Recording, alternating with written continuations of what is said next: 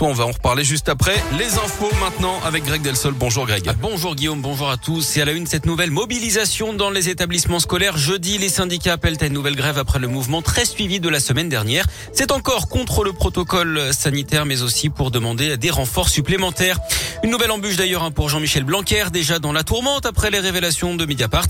Le site d'information en ligne explique que le ministre de l'Éducation nationale était à Ibiza en vacances quand il a dévoilé le protocole sanitaire à mettre en place dans les établissements scolaires au mois de janvier. Le toit la veille hein, du retour des enfants en cours.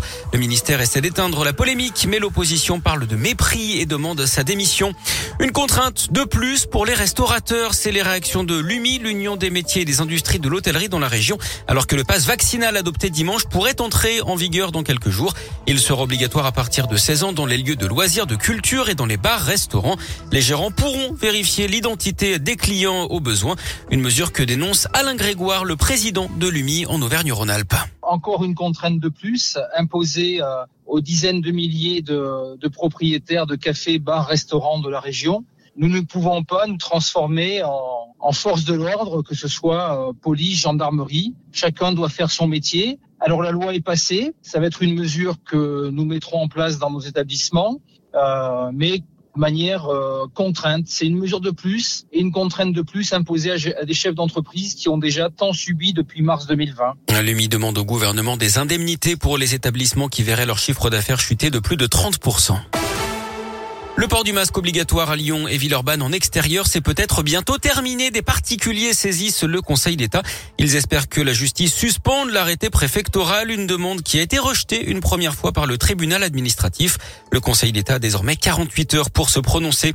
En bref, les sirènes d'alarme vont retentir ce matin à Rieux-la-Pape. Alors, pas de panique, hein. il s'agit d'un exercice de sécurité civile sur un site industriel.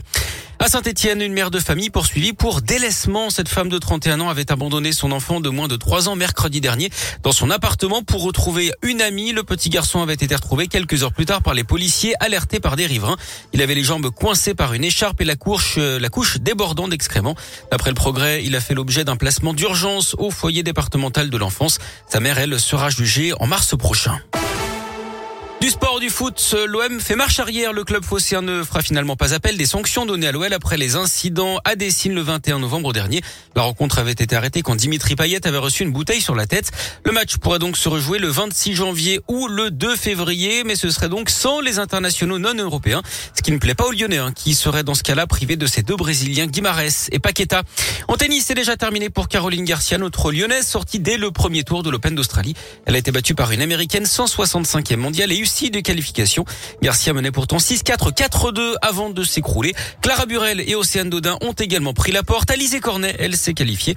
Richard Gasquet lui a remporté son duel face à Hugo Humbert. Euh, élimination d'Hugo Gaston. Benoît Père est sur les cours en ce moment. Il en est au cinquième set contre un Brésilien. Et puis on suivra Arthur Rinderkner un peu plus tard dans la matinée.